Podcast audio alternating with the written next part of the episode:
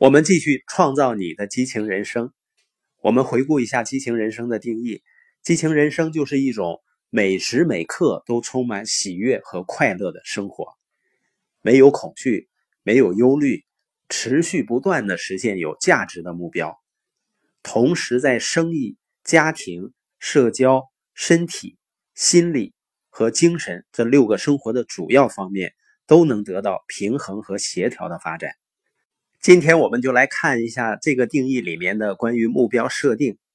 我发现很多人是怎么设定自己目标的呢？他看自己的过去，然后呢再看看自己的现在有什么，他们在目前的现实和过往的经验的基础上预期并设定未来的目标。有的人也许会说啊，这有什么问题吗？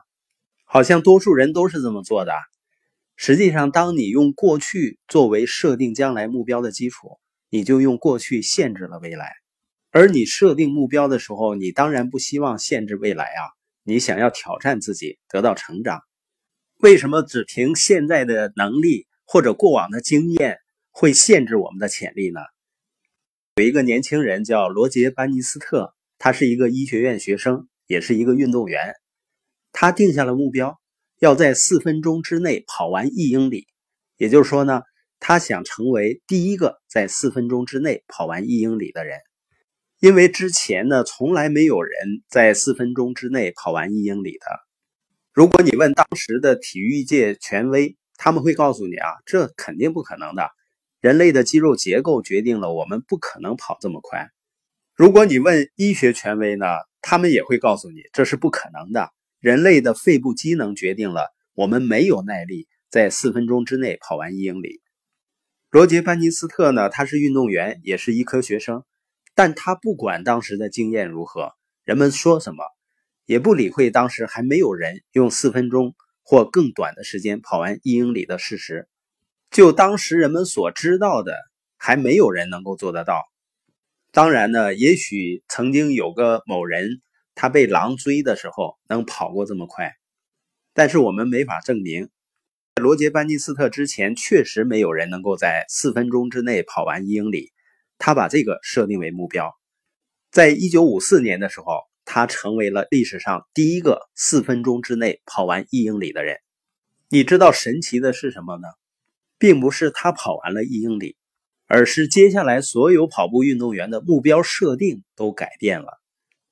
因为他们要按以往一贯的方法，看看过去发生的事情，发现呢，罗杰·班尼斯特做到了，他证明了人类具有达到这个速度所需要的肺活量和肌肉结构，所以现在的事实和过去的经验都允许他们重新设计未来，重新设定目标。在接下来的两年发生了什么事情呢？我们说，从有人类以来。就根本没有人能够达到这个速度，但是从1954年到1956年，除了罗杰·班尼斯特以外，还有一百二十五名运动员也做到了同样的事情。难道是人类的肺活量突然激增了吗？还是我们突然发现了一组新的腿部肌肉？我们是否发明了一种更快的跑鞋？真实的原因就是人们脑海中的过去的限制被取消了。当我们设定目标的时候，如果你看看你的生活，你说我并不真正开心，我不喜欢我生活中所发生的事情，你不要忘了，这是你做出的选择，把你带到了今天这个结果。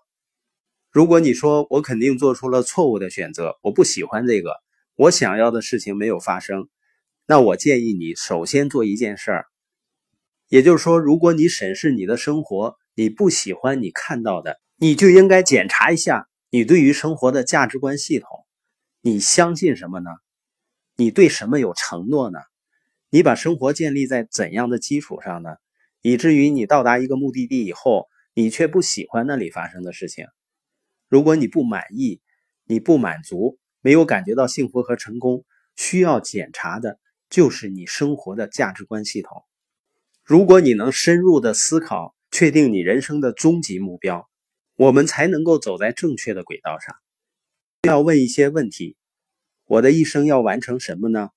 我生命的优先次序是什么？什么在我生命中是重要的？是更重要的？什么是最重要的？你和我都必须回答这些问题，才能够设定一个终极的目标。那我的终极目标是什么呢？就是做一些可以持续的传承下去的事情。